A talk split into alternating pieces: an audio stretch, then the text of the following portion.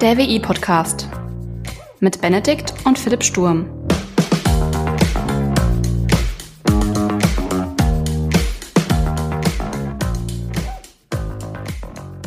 Ben, machen es, wir wollen nur krasser. Ja, oder mit den Worten von Johann Wolfgang von Goethe, Erfolg hat drei Buchstaben. Tun. Und hiermit herzlich willkommen zur vierten Folge des WI-Podcasts von und mit Sturmcast. Ja, hallo und herzlich willkommen, Philipp. Worum soll es heute gehen?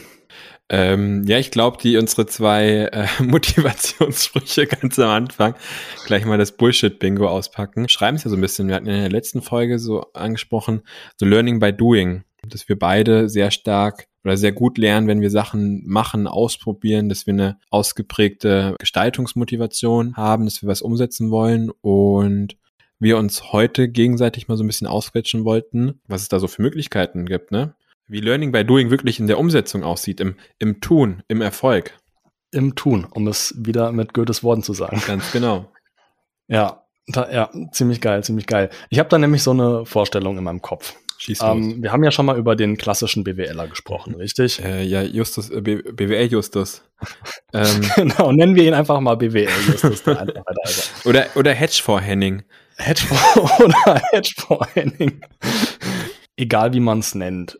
Hedgefonds Henning oder sonst irgendwas. Man hat einfach dieses klassische Bild von einem ähm, BWL-Studenten vor seinem inneren Auge, ja. Also irgendwie mal so gegelte Haare, das Hemd immer in die Hose und naja, so, so krasse Anzugsschuhe und irgendwie immer so eine sehr, sehr selbstsichere, fast arrogante Ausstrahlung. Und irgendwie Willst du mir irgendwas sagen, so eine, so, Nee, nee, ah, lass, okay. mich, lass mich das Bild von Hedgefonds Henning erstmal fertig okay. malen, ja, dass jeder wirklich auf dem klaren Stand, dem gleichen Stand ist, was ich so vor meinem inneren ja. Auge sehe, ja. Und Hedgefonds Henning hat natürlich eine Umhängetasche, aber jetzt nicht so eine einfache Laptop-Tasche, sondern so eine richtige fancy Umhängetasche. Und da drin ist ein Block mit Notizen. Und auf diesem Block mit Notizen steht ein richtig krasser Businessplan für irgendwas richtig, richtig Cooles, wo Hedgefonds Henning sagt, yo, das wird das nächste große Ding, weißt du? Das ist das nächste Google, Facebook, Microsoft. Immer. In Kombination. Immer. So stelle ich mir den Hedgefonds Henning vor. Ja. Ja. Aber jetzt mal ganz konkret. Spaß beiseite, ja. Lass mal Hedge for Henning, Hedge for Henning sein. Aber was, was? Der shortet gerade, der shortet gerade den, äh, den Markt. Ähm, ja. Ja, aber was macht Hedge for Henning oder was kann Hedge for Henning machen? Weil ich denke mir so ganz ehrlich, du kannst den Markt shorten. Den Markt shorten. Was auch immer das bedeutet. Aber du kannst ja mit Sicherheit einfach viel ausprobieren. Also du bekommst ja schon Wissen an die Hand und kannst schon mal so ein bisschen rumspielen. Wie du jetzt schon gesagt hast, ne, er kann shorten. Also ich gehe mal davon aus, du spielst auf Aktien an, oder? Ja, das sollte er nicht, definitiv nicht machen. Das ist was für Profis und nicht für Hedgefonds Hennings. ähm, auch wenn in dem Begriff, also Hedgefonds arbeiten einfach auch mit Short-Long-Strategien und Hebelprodukten und Co. Aber das sollte jetzt kein äh, Einsteiger machen, also definitiv äh, nicht. Aber ich glaube, was, auf was du ja hinaus möchtest, ist so, was man als BWL-Student so für Studentenprojekte, für eigene Projekte so starten kann, wenn ich das richtig verstanden habe, ne? Ja, richtig, was man einfach mal so nebenbei so ein bisschen ausprobieren kann. Also das Wissen, was du halt im Studium an die Hand bekommst, einfach mal so parallel immer mal so ein bisschen, ne, einfach mal so ein bisschen ausprobieren. Mhm. Also ich glaube, so das, die ersten zwei Semester oder sowas im BWL-Studium ist es so von jedem der Traum so, ah, Unternehmen gründen, was eigenes machen, irgendwie du groß durchstarten, wie auch immer so, ne? Und dann kommt man relativ schnell an die Hürden, so die, die Markteintrittsbarrieren in Anführungszeichen. Also die lernst du ja auch im Studium kennen, aber dann spürst du sie auch so, das ist Kapital, das ist Wissen, das sind, ist ein Netzwerk, so äh, ein Produkt, auch ein Marktverständnis, äh, welches Problem eigentlich gelöst werden soll. Und da kommt, ist glaube ich so ein bisschen die Herausforderung bei in der BWL. Das ist ja eine Dienstleistung. Das ist jetzt nicht irgendwie was handwerkliches. Du hast mein, einer der ich glaube in der zweiten Folge, wo wir über das Programmieren oder die Einstieg, ein, äh, den Einstieg in die Programmierung gesprochen haben, ähm, hast du ja gesagt, Programmieren ist wie ein Handwerk, das musst du einfach machen, so anwenden. Und ich glaube, dieser Begriff des Handwerks ist hier sehr wichtig, weil du wirklich was mit deiner Hand kreieren kannst. Du brauchst einen PC und dann kannst du schon rumbasteln. Das ist nicht direkt irgendwie ein Produkt, was du verkaufen kannst oder was du dir oder am Markt bringst oder sowas, aber wo du dich einfach direkt als ähm, Informatiker anwenden kannst oder ausprobieren kannst. Und das hast du meines Erachtens nach in der, B in der BWL gar nicht so. Da habe ich mich auch lange schwer getan, irgendwie was zu finden, was ich so für mich selber machen kann. Also klar, ich hatte die Arbeit, habe auch Vollzeit in Anführungszeichen gearbeitet, war in diesem Angest oder bin ja im, in diesem Angestelltenverhältnis und habe äh, ja viele spannende Aufgaben. Aber trotzdem war immer so dieser, dieser Hedge-Vorhenning in mir, äh, der gesagt hat, ähm, so Philipp, wir müssen irgendwas ausprobieren, wir müssen mal irgendwie selber da was, ähm, äh, was testen. Du willst vermutlich was Konkretes haben, ne? Richtig, ich hätte schon ganz gerne was Konkretes, irgendwas, womit man. Ich glaube, das ist übrigens das, was ich gerade die letzten äh, x Minuten gemacht habe. Das ist das, was BWLer lernen. Ja. Viel zu reden, ohne was zu sagen. Viel zu reden, ohne was zu sagen. Nee, also um es konkret zu verschaffen, ich habe mich schon gefragt, was ich so ausprobieren könnte, was ich so für Projekte machen könnte. Und daraus ist ja dieses Podcast-Business entstanden. Also Podcast war was für mich, ähm, was enorm einfach umzusetzen war und wo ich die Sachen, die ich im BWL-Studium oder insgesamt im Studium gelernt habe, für mich challengen konnte. Das war das Thema Projektmanagement. Was brauche ich eigentlich alles überhaupt, um einen Podcast zu starten? Wir jetzt haben wir ja das Equipment, weil ich mich mal irgendwann damit auseinandergesetzt hatte, ganz am Anfang, meinem ersten Podcast. So, aber da habe ich mich, äh, habe ich recherchiert, informiert, was gibt's für Formate und den ganzen Kram. Also so vor allem so konzeptionelles. Als ich das Konzept dann fertig hatte, bin ich dann losgetingelt und habe mir potenzielle Gäste für mein Format halt rausgesucht und habe halt Kundenakquise in Anführungszeichen betrieben, um halt mein, mein, mein Konzept mit Leben zu füllen. Also so in diesem Dienstleistungsbereich, im Kreativbereich, beziehungsweise in diesem Agenturbereich kommst du eigentlich relativ schnell zu umsetzbaren Projekten. Also so, sei es konzeptionelle Sachen, wie jetzt einen Podcast entwickeln, einen Podcast produzieren, da kannst du dich auch ein bisschen mit auseinandersetzen ähm, und es relativ schnell lernen mit, auch mit kostenlosen Tools wie für Windows oder City beispielsweise. Äh, muss ja nicht immer gleich die Creative Cloud oder sowas von Adobe sein. Da kommst du relativ schnell schon zu einem zu einem marktreifen Produkt in Anführungszeichen und kannst da dein erstes eigenes BWLer-Projekt quasi launchen. Ja, ja, das hört sich ziemlich gut an. Du hast ja vorhin diese, diese Markteintrittshürden halt ähm, geschildert und hast ja gesagt, so die größten Hürden sind ja halt auch so der gewisse Einsatz von, von Geld, ne, die Notwendigkeit von einem Netzwerk etc.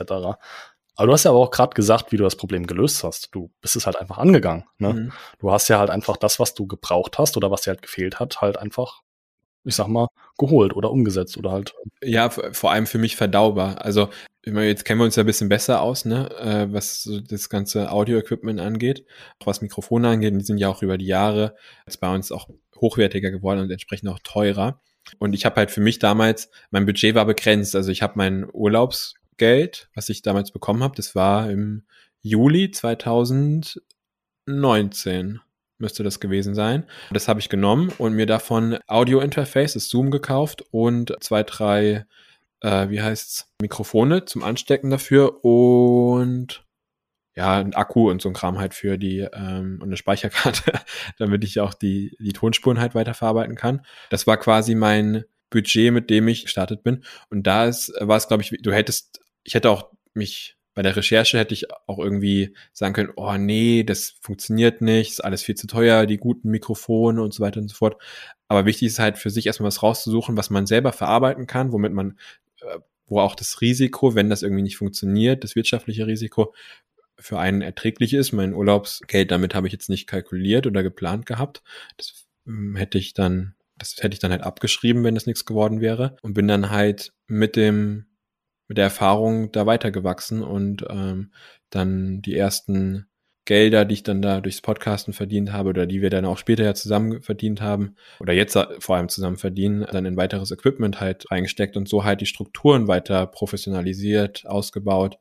Ähm, aber ja, einfach machen, aber verdaulich machen und nicht da irgendwie jetzt äh, mit super erwarten, mit einer riesen Erwartungshaltung äh, und dem teuersten und besten Equipment, auch wenn man irgendwie das Geld haben sollte, äh, starten, sondern so, dass es für einen zum entsprechenden Zeitpunkt halt passend ist. Ja, ja, da habe ich auch so ein äh, wieder so ein Bild vor Augen. Ne? Also die, erst dieser klassische Hedgefonds-Henning, der wirklich ähm, tatgetrieben ist und richtig motiviert ist und gleich loswegen will und sich am besten gleich äh, fünf bis zehnmal überschlagen möchte auf dem Weg, um irgendwas zu starten, versus den jetzt etwas ruhigeren, gesettelten, durchdachten, nennen wir ihn einfach mal BWL Philipp, der Einfachheit halber, ja das Ganze ein bisschen, ein bisschen ähm, durchdachter halt angeht. Ne? Hm, ähm, weiß ich nicht, ob ich das durchdachter angegangen bin. Ich schaue gerade eine Serie, The Office, und ähm, da gibt es diesen Charakter Michael, der ist manchmal, wenn der das Telefon beantwortet, ist der sehr, sehr überschwänglich und da gibt Sekretärin oder ähm, Receptionist, also Pam heißt die Gute, wenn sie ein Telefonat durchstellt an Michael, sagt sie das an, er spricht seinen ersten Satz, ich möchte es mal einfach ausdrücken, kann sich nicht so gut ausdrücken, ist sehr übermotiviert. Und erst dann stellt sie ihn durch. So, dass quasi die etwas softere und leichtere Variante erst zum Kunden quasi durchdringt. Und ich fand diese Idee einfach nur total geil. So, nice. Aber da muss ich gerade dran denken, wo du gesagt hast, ne? Erstmal so ja. verdaulich, ne? Ja, ähm, man muss seine Pappenheimer kennen. Ja, und auch so ein bisschen seine eigenen Macken und Motivationen halt einfach einzuordnen wissen, ne? Ja. ja wobei, ähm, jetzt hört sich, jetzt kann ich das ja auch im Nachhinein ganz gut so beschreiben und auch relativ klar und straight formulieren, aber ich weiß nicht, ob du die Zeit da so mitbekommen hast, wo ich mich da so Gedanken gemacht habe, was ich so gerne machen möchte und die Podcast-Ideen und so. Da sind mir ja auch 350 Millionen unterschiedliche Ansätze, äh, was ich machen kann, durch den Ka äh, Kopf gegangen. Also für mich war irgendwie die Zielsetzung, so diese Investition von meinem Urlaubsgeld die soll sich amortisieren. Also die soll ich, will ich wieder reinholen mit irgendwas. Sondern habe ich halt überlegt, wie kann ich einen Umsatzstrom mit dem Podcast generieren? Und die eigentliche Überlegung war damals, über, über Werbung, also über Werbeplacements im Podcast halt zu gehen. Was ich damals aber nicht bedacht hat, und das, das ist so dieses einfach mal machen und starten ist da wichtig ähm, als Learning äh, dass die Rhön als, da hat sich mein Content oder das Content-Konzept halt drauf spezialisiert oder fokussiert, dass die Rhön noch nicht so ganz bereit war für Podcasts. Und sag bloß, ja. Das ländlich gelegene Mittelgebirge ist nicht ready für das neue Medium Podcast. Nee, war ja auch ein bisschen der Ansatz des Formats, also von Menschen und ihre Geschichten wo ich ja genau das machen wollte, einfach die, die Leute aus der Region halt äh, in den Vordergrund, also öffentlich machen und äh, präsentieren, so dass es hier richtig, richtig spannende und interessante Charaktere gibt äh, und Leute gibt, die da richtig coole Sachen auf die Beine äh, stellen und das Einzige, was sie halt nicht machen, ist drüber reden. Ähm, so, und das hätte ich halt gerne mit dem Podcast übernehmen wollen und habe ich ja auch gemacht. Ähm, kurzer Einschub, ähm, nur zur Information, Menschen und ihre Geschichten war quasi der Podcast, mit dem du gestartet hast, richtig? Ganz genau, ja. ja. Mit dem auch Sturmcast quasi äh, losging, ja. Sehr geil, sehr geil. Ja, das ist die Gründungsgeschichte. Auf was ich sagen wollte, so, da hatte ich ja 350 Millionen Ideen. Plus minus eins. Ja, so grob. Und ähm, die haben sich immer geändert auch irgendwie. Und so mein Umfeld, ähm, so, das hat ja auch das, so diese, so, ich weiß nicht, ob ihr das ernst genommen habt oder nicht, oder erst als es dann online war oder fertig war. Äh, aber erst mit der Live-Schaltung oder mit der Umsetzung der Veröffentlichung hat sich ja daraus mehr ergeben. Da habe ich jemandem erzählt, so ich mache jetzt einen Podcast oder ich habe eine Person angefragt, so oder als für einen, als Gast oder Gästin für den Podcast. Und dann hat die Person halt gleich gesagt, ja, Philipp, das klingt ja super spannend, ich möchte auch einen Podcast machen, kannst du mir bei der Produktion halt helfen, so bei der Entwicklung, den ganzen Kram. Nie gemacht, ne? Äh, aber dachte mir, okay, gut, kriege ich ein bisschen Geld mit, so kann ich den Podcast querfinanzieren.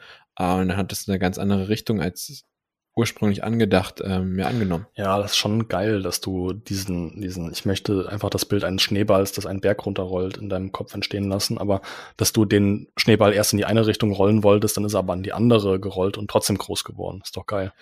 Genau, und keine Ahnung, also weißt du, was jetzt ist aus dem Podcast hier, WI, Wirtschaft und Informatik, ich meine, ähm, das sind ja die Fachgebiete, in denen wir uns bewegen, äh, was daraus entsteht. Vielleicht kommt dann irgendjemand auf uns zu und sagt, hm, eure zwei Stimmen gefallen mir. Die Gedankenzüge sind irgendwie auch halbwegs gerade und ergeben mehr oder weniger Sinn.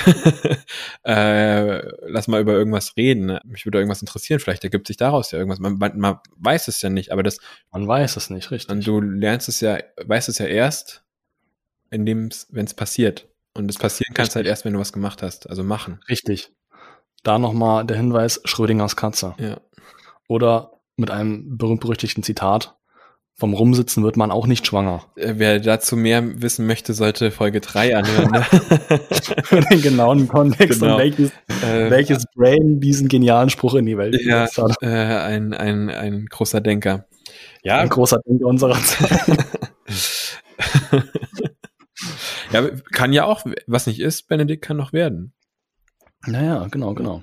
Aber so viel zu den äh, BWL-Projekten, also so diese Agenturleistung, da kann man relativ schnell, das finde ich, sind relativ geringe Hürden, wo man starten kann, entweder einen eigenen Podcast produzieren, wo man sich in irgendeinem Format ähm, über ein Thema oder mit einem Thema beschäftigt. Da gibt's ja auch so Solo-Formate, äh, wo jetzt, jetzt führe ich seit knapp 20 Minuten einen Monolog und du versuchst ab und zu mal eine Frage zu platzieren. Ähm, das kann man ja auch ähm, als als Format äh, machen, als richtiges. Äh, oder macht so ein Laberformat, wie wir es machen, wo wir uns austauschen. Du kannst ein Interviewformat machen, äh, du kannst ein Newsformat machen, whatever, ne? Aber du kannst auch natürlich dich einfach hinsetzen und Audiodateien bearbeiten und das Ganze für andere Leute anbieten. Ja, zum Beispiel. Das online stellen und so. Das ist denke ich ein ganz geiles BWL-Projekt. Aber was wäre denn so für dich ein Informatikprojekt? Also so wirklich, wo du dich selber austoben könntest. Hast du da schon was, kannst du da schon nach dem ersten oder während dem ersten Semester was zu sagen? Ist das schon ein Ansatz, eine Idee? Also ich muss zu meiner Schande gestehen, jein. Ich habe persönlich jetzt keine Projekte, wo ich sage, okay, ich arbeite an meinen Skills, ich bin am Rumdoktern, am, ähm, naja, am mich ausprobieren oder, oder dass ich sagen könnte, ich würde meine Skills irgendwie monetarisieren. Ja, kann ich leider nicht. Allerdings interessiert mich dieses Thema tatsächlich sehr, so dass ich mir auf YouTube diverse ähm, Folgen angeguckt habe, die genau dieses Thema behandeln. Ja, wie kann man während dem Studium, während des Informatikstudiums schon irgendwie Erfahrungen sammeln, Geld verdienen etc., was für Projekte man realisieren kann. Und da gibt's echt sehr viel. Und ich mich begeistert es einfach, Input für Ideen zu bekommen, die, hm, ja, aktuell ich noch nicht umsetzen kann, aber wer weiß, was nicht ist, kann ja noch werden. Das ist übrigens ein, äh, auch eine Geschäftsidee für BWL-Studenten. Ähm, Ideen für mögliche Projekte quasi vermarkten, ohne sie selber umgesetzt zu haben. Da wären wir wieder bei dem College-Blog von, Hedge, äh, von Hedgefonds Henning. Hedge for Henning. Hedge for Henning. Mal blöde Frage.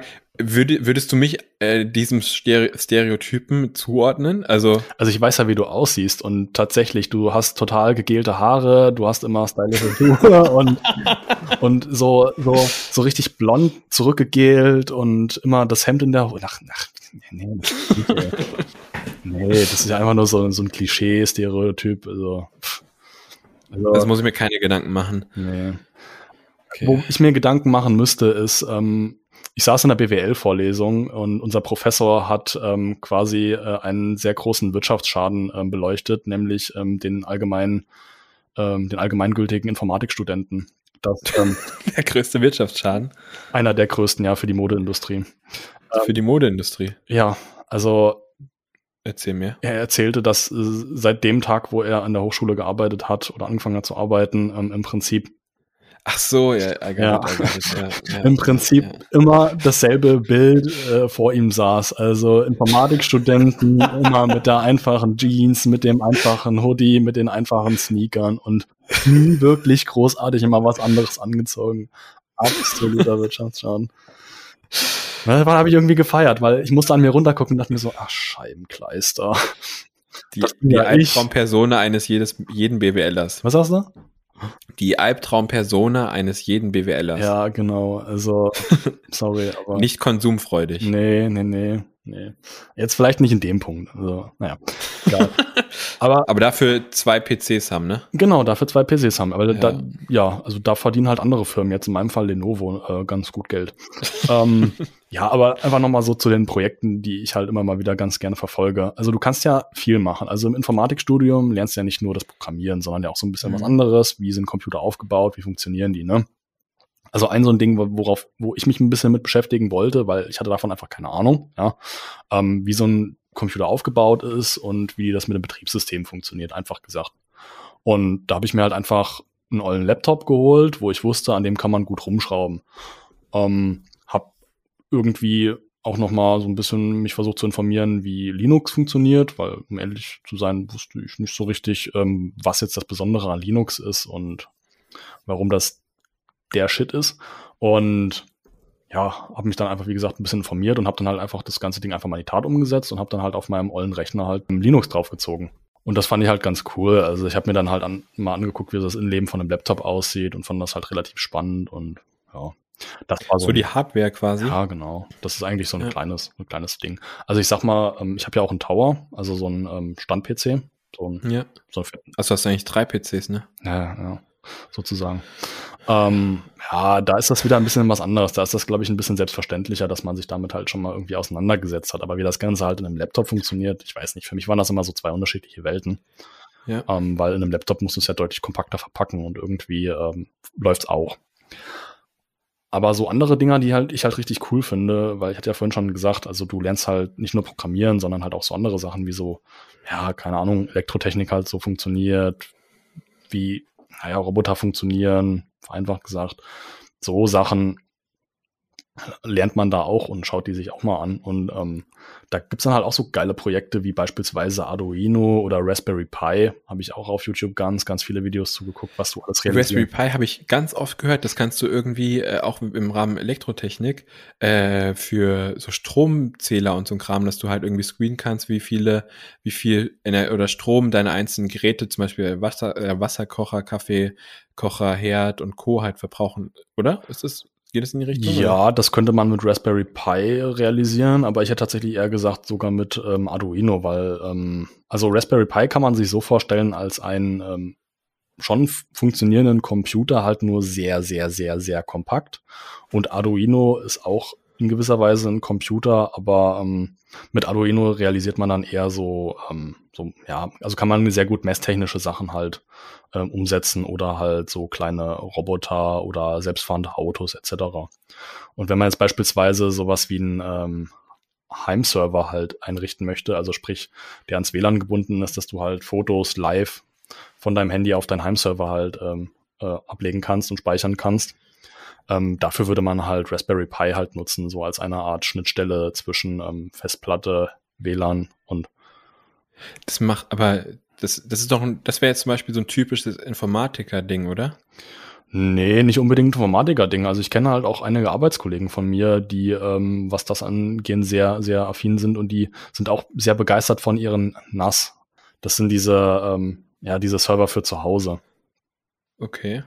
Ja, ich habe da auch mal mit einem ähm, Bekannten ähm, äh, gespro äh, gesprochen, der hatte dann auch erzählt, dass er sich da so eine, so, so, so wirklich so eine Server, Mini-Server-Landschaft halt für zu Hause oder für seine ganze Familie halt aufgebaut hat genau. und da die ganzen Daten äh, dann via, via VPN oder sowas darauf zugreift oder so ein Kram. Genau.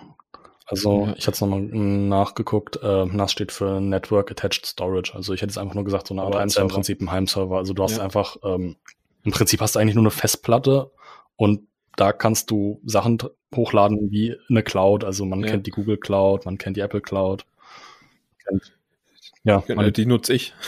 Das wäre jetzt mein Tool, weil da irgendwie, da weiß ich, da, ich will jetzt nicht irgendwie äh, die Expertise absprechen, im Gegenteil, ne? Aber da weiß ich, da kümmern sich halt Leute hauptberuflich drum und äh, wenn ich ein Problem habe, kann ich mich bei denen melden. Ja, so. könnte man machen, aber wenn du dich dafür interessierst, kannst du dir das ganze Ding auch einfach zu Hause basteln. Und das ist, ich finde das von der Idee halt schon ziemlich cool. Also kein Muss, wo man sagt, das musst ja. du unbedingt haben, aber ist schon irgendwie nice. Nice to have. Ja, ja absolut. Gibt es so auch Programm, also das ist ja jetzt eher so in diese Hardware-Richtung, oder? Wenn ich das richtig ja verstehe.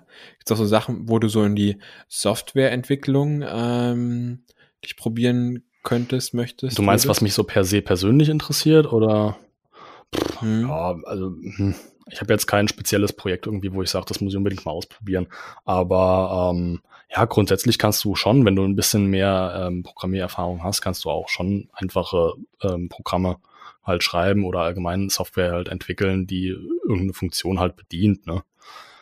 Ich würde mal behaupten oder vorsichtig behaupten wollen, dass das, ähm, wenn du das alleine parallel während dem Studium machst, nicht ein ganz so umfangreiches Projekt sein kann, aber es ist mit Sicherheit schon irgendwie cool, um Erfahrung zu sammeln. Ja.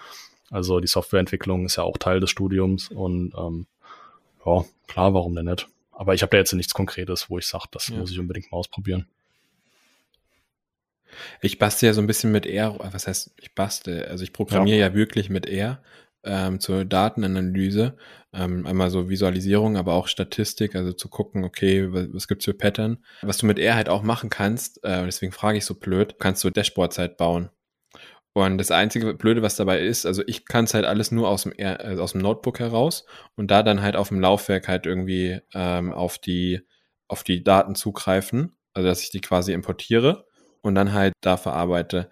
Aber ich würde es gerne quasi in einer offenen Umgebung machen, dass ich quasi irgendwie die, das Dashboard mit Flex Dashboard oder irgendwie andere äh, Anwendung oder anderes Package von R, dass ich das quasi öffentlich hoste, dass man quasi über, keine Ahnung, dashboard.com auf die Seite draufkommt und vielleicht noch einen geschlossenen Bereich gibt oder das ist ein geschlossener Bereich, keine Ahnung, muss ich nochmal drüber nachdenken. Aber ähm, was mir eigentlich geht, welche Funktionsweise, du dann die Excel-Files einfach standardisiert hochladen kannst und die dann irgendwie dann da so ein Trigger ist, der die dann weiter irgendwie historisiert im Data Warehouse und dann ähm, für die fürs Dashboard in der Frontend, in dem was der Nutzer quasi sieht, dargestellt wird. So, und da, so dieses, diese Visualisierung, so gar kein Problem, kriege ich easy hin. Auch mit HTML und den ganzen, also dass es eine HTML-Anwendung am Ende rauskommt. Aber so diese, diese IT-Infrastruktur dahinter, so wirklich diesen, diesen, diesen äh, Kreis da zu schließen, irgendwie. Du meinst, dass das Ganze ähm, automatisch oder relativ automatisch halt mit Daten gefüllt wird. Diese Daten werden halt ähm, veranschaulicht und die Personen, die auf ähm, spezielle Daten halt zugreifen dürfen, können, möchten, bekommen halt einen speziellen Zugang. Sowas meinst du? Genau, also nehmen wir jetzt beispielsweise Podcast, wir wollen irgendwie unsere Statistiken. Ja. Das Dashboard würde ja immer gleich aussehen. Also wir würden uns irgendwie Downloads und Streams anschauen, wir würden uns die, die Hörer-Retention anschauen, vielleicht ein bisschen Demografie, die Musikrichtung. Äh, wir haben einen Jazz-Hörer oder Jazz-Hörerin äh, oder mehrere, ich weiß es nicht genau, in unserer Hörerschaft gerne mal melden bei wi.sturmcast.de. Das sind ja so Sachen, die man sich einfach so ein bisschen, um halt ein bisschen Gespür dafür zu bekommen, wer denn eigentlich unseren Podcast hört und wie der so ankommt, den ganzen Kram. Und das wäre ja quasi immer das gleiche, der gleiche Datenaufbau der, der Excel-Datei ja. oder des, des, des CSV-Files. Und ähm, das müsste aber nur stetig aktualisiert werden. Am geilsten wäre es natürlich, wenn da irgendwie eine Schnittstelle vorhanden wäre, dass das quasi gleich connected. Das gibt's ja auch zum Datenaustausch. Mir fällt gerade der ähm, ne, API, also ja genau. Das gibt's aber leider nicht immer und vor allem jetzt für unsere Möglichkeiten nicht. Deswegen wäre es ja der, der nächstgeilste oder beste, schönste, angenehmste Schritt in der Ausbaustufe wäre ja quasi die, der Export der CSV-Files aus unseren verschiedenen Hosting-Providern, wo wir die Informationen herbekommen und die, das Hochladen in das Dashboard und dort die gleich die Weiterverarbeitung. Also, dass, dass das automatisch aktualisiert wird, ohne dass wir jetzt irgendwie groß im, im Quellcode drin rumwurschteln müssen. Ja, ohne das quasi alles nochmal händisch zu aktualisieren im Quellcode der, genau. der Website quasi. Ja, ja. ja natürlich gibt's dafür Lösungen und das kann man auch äh, durchaus realisieren. Aber äh, da muss man sich halt auskennen. Ne? Da muss man sich dann halt damit beschäftigen ja. und ähm, so ein bisschen Frontend, ein bisschen Backend-Development beherrschen und hm. Ja. Also wenn es da bei den Hörerinnen und Hörern jemanden gibt, shout out wie.sturmcast.de. Es würde mich interessieren. Also mich persönlich, ich weiß nicht, ob Benedikt, der schüttelt gerade mit dem Kopf, er denkt so, oh, Junge, Junge, Junge. Ja, das ist halt alles so, naja, so Webseiten Programmierung, könnte man sagen. Es ist alles so Webseitengestaltung. Ne? Das ist schon irgendwo wichtig und spannend und interessant und ja, damit kannst du auch echt Karriere machen. Aber es ist echt nicht das, was mich gerade so am Programmieren interessiert. Ich denke eher so an selbstfahrende Autos, Roboter und. Glaubst du äh, an selbstfahrende Autos? Wie, ob ich an selbstfahrende Autos glaube? Ja, dass du wirklich, also diese, da gibt's ja vier oder fünf Ausbaustufen beim selbstfahrenden Auto. Und die letzte ist ja wirklich, du sitzt irgendwie hinten drinne, trinkst Kaffee, liest, schläfst und machst gar nichts mehr und das Auto fährt von A nach B. Also das ist ja Utopia. Das ist sowas von Utopia. Also ich muss immer davon ausgehen, auch im Straßenverkehr, ne, mit den, also wir haben das in der Fahrschule gelernt, immer mit den Fehlern anderer rechnen. Ich treibe das ganze Ding nochmal auf ein ganz anderes Level. Also ich gehe ja davon aus, dass wirklich einfach, du steigst ins, der Normalbürger steigt ins Auto ein und schaltet sein Hirn aus. Ja, also ich glaube, in einer echten Welt, so wie wir sie gerade erleben, wird, ist das, wird, nee, das, das wird nicht gut gehen, das wird nicht funktionieren, ist leider nicht umsetzbar. Das ist zu, zu perfekt, zu gut. Das, der Mensch kann damit nicht umgehen. Hm. Das ich glaube auch das, der Faktor Mensch. Das ist wie das Internet. Ja, wir haben es geschafft. Wir haben es geschafft, alle Menschen dieser Welt miteinander zu verbinden, theoretisch. Und Wissen bereitzustellen. Also sprich, alles Wissen der Menschheit dort hochzuladen, ja. Und wir sehen ja einfach, was, was passiert ist, ja. Hate Speech. Ja, Hate Speech ja. ist nur das geringste der Probleme. Ja. Es hat alles angefangen mit Katzenvideos. und guck, wo wir jetzt sind. Jetzt musst du dich dafür rechtfertigen, dass deine Wissenschaft eine andere Wissenschaft ist, als die Wissenschaft der Leute, die nicht deiner Meinung sind. Ach so, ja. Das ist ja, ja oh, wow. Gut, aber wir sind ja, wir sind in dem Podcast äh, neutral wie die Schweiz. Richtig, wir ähm, sind die Schweiz unter dem Podcast. Aber nochmal zurück zu deiner Meinung zum ähm, autonomen Fahren. Ich glaube, also wir hatten ja auch sowas im Innovationsmanagement, Trendforschung und so ein Kram, ne? Ähm, da sind die Themen bei uns im Studium auch behandelt worden, beziehungsweise waren die Dozenten sehr, sehr hyped auf die Themen. Und was ich mich mal gefragt habe, da war, wurden sogar Hypothesen aufgestellt, in fünf Jahren mein Kind wird kein Führerschein mehr machen, braucht es, braucht es gar nicht, weil es komplett selbstfahrende Autos gibt. Die, ich würde diese, diesen Satz mal in zwei Teile stecken. Einmal, das Kind macht keinen Führerschein, da wäre ich fein mit.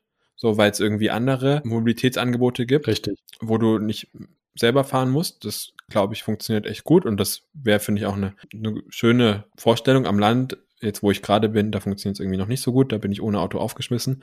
Und diese andere Perspektive ist so diese rein selbstfahrenden Autos. Und ich sehe, wie vor allem hier auch in der ländlichen Region, aber die gibt's ja, es gibt's ja überall, so einfach dieses, ich möchte selber Auto fahren, auch diese, dieser Bezug noch, diese, dieses Auto als Statussymbol, als, als Wertgegenstand und vor allem auch dieses, dieses das propagieren die, die ganzen Autohersteller ja auch wie VW, Audi und Co. Dieses Freiheitsgefühl, was mit dem, hinterm Steuer halt rauskommt, ne? Das ist ja wirklich das, womit man Auto assoziiert. Freiheit, Selbstständigkeit, genau. die Welt erleben. Ja. Also, ja, das ist ja ein einfach ein, ein genialer Marketing-Move vom Allerfeinsten. Ne? Absolut, absolut. Und aber das hat ja Generationen geprägt. So, und wie willst du, keine Ahnung, Generationen, die, die jetzt heranwachsen, so, die das nicht anders kennen, ne? Fein. So, okay, die würden das nutzen. Aber was macht, das ist ja nicht die, es gibt ja nicht nur diese diese Gruppe, Generation, ja. Sondern es gibt auch noch ganz viele andere Gruppen. Und in dieser Gruppe, in die, auch in dieser einen Generation, in dieser einen Gruppe, gibt es ja auch noch mal, wenn wir die nach Alter klassifizieren, gibt es auch nochmal unterschiedliche Charaktere. So, der eine ist irgendwie so, die andere ist so geprägt und irgendwie dies und das und jenes. Und da wird jedes Mal, finde ich, bei so, bei so Trendforschung äh, der Faktor Mensch vergessen. Komplett. Ja. Ja, das, das, das sehe ich tatsächlich genauso. Also bevor ich abgedriftet bin, ja. Ähm, also Automobilität sehe ich tatsächlich auch sehr kritisch und sehr schwierig. Also ja. ich würde es mir natürlich wünschen in einer idealen Welt, wo das umgesetzt werden kann. Aber wie du schon gesagt hast, man kann das Ganze auch ein bisschen vereinfachen und einfach mal erstmal einen Schritt zurückgehen und sagen, wie wäre es denn, wenn wir eine Welt schaffen, wo der Mensch oder wo die meisten Leute halt einfach nicht mehr selbst fahren müssen? Weil ich denke nämlich auch, es wäre viel, viel entspannter, wenn wir es halt einfach schaffen, ähm, beispielsweise öffentliche Verkehrsmittel so attraktiv zu gestalten, so auszubauen, ja. dass es wirklich, wirklich komfortabel und einfach interessant wird. Und das Autofahren einfach kein, kein kein Angebot mehr ist. Also einfach, einfach weil es nicht mehr attraktiv ist, einfach weil es irgendwie ungemütlich, unkomfortabel ist. Du musst dich ständig selbst drum kümmern, dass du das Automobil halt in der Stadt bewegst oder sonst wo. Und das muss irgendwie obsolet werden. Aber da glaube ich nicht, dass, also da bin ich auf deiner Seite. Absolut. Menschen reagieren auf Anreize. Regel Nummer drei der, oder keine Ahnung, eine der zehn Regeln der VWL. Ja, aber ja, ich glaube halt aber auch nicht, dass ähm, dass selbstfahrende Autos dafür die Lösung sind. Also, nee. Nee. Also ich glaube, es ist eher das Angebot, also diese Bequemlichkeit, ähm, dieser Bequemlichkeitsfaktor. Zum Beispiel, ich weiß nicht, ob du das ein bisschen mitbekommst, es gibt ja so 10 Minuten Lieferservices in Berlin, Hamburg, äh, aber auch in Frankfurt, Darmstadt, München und Co. sowas wie Gorillas, Flink, äh, Flaschenpost oder sowas, die ja innerhalb, du schickst jetzt die Lieferung raus und dann hast du in 10 Minuten deine Bestellung und die ist schon sehr nah, sofern ich das aus der Ferne. In Stockheim gibt es das leider gerade nicht. Ähm, da muss ich noch zum Supermarkt selber fahren, zehn Minuten. Ist schon sehr nah an so einer Eink also so einem Supermarkteinkauf, so was du da bekommst. Da geht's ja auch um Bequemlichkeit. Einfach um diesen Bequemlichkeitsfaktor. Ja. Und ähm, den musst du halt, glaube ich, da kriegst du die Leute. Mit Bequemlichkeit. Ähm, was ich fragen wollte. Äh, kennst du den Film Wally? Der sagt mir was, aber ähm, ich glaube nicht, dass ich ihn geschaut habe. Okay. Ja, in Wally, das ist auch sehr weit in der Zukunft. Die Menschen haben die Erde zugemüllt, sie mussten die Erde verlassen, leben jetzt in Raumschiffen, wo alles automatisiert abläuft und ja, da siehst du halt auch einfach so Menschen total bequem, total kranker, fettleibig, leben in einer total absurden Welt, ne?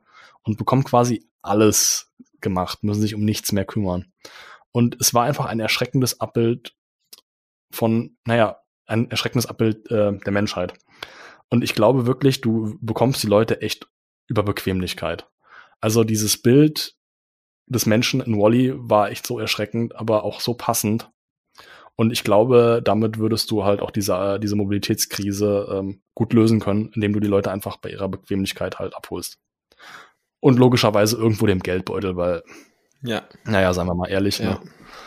Wenn es viel Geld kostet, macht es keinen Spaß mehr. Wenn es wenig Geld kostet, ist es wieder ein bisschen interessanter und das alles kannst Ja. du ganz gut abholen. Ja. Der, äh, der Markt regelt das, würde jetzt der BWLer sagen. Der Volkswirt. Der Markt, der Volkswirt, okay. Der VWLer würde dann sagen, der Marktträger. Ja, wobei der BWLer eigentlich auch. Alles klar, hervorragend. Gut, Benedikt, äh, wir sind voll vom äh, Ursprungsthema abgeschwiffen, aber wir haben jetzt schon wieder fast die Dreiviertelstunde voll. Ja. tatsächlich. Also wir haben echt eine komische Kurve gekriegt. Props an uns. Props an uns, ja. Was, äh, über was reden wir in der nächsten Folge? Ja, Wir haben es ja vorhin schon mal so ein bisschen angesprochen und ich fand das eigentlich schon ziemlich geil, so dieser, dieser Gedanke, also so selbstfahrende Autos, was es für Möglichkeiten gibt, was es für Lösungsansätze gibt.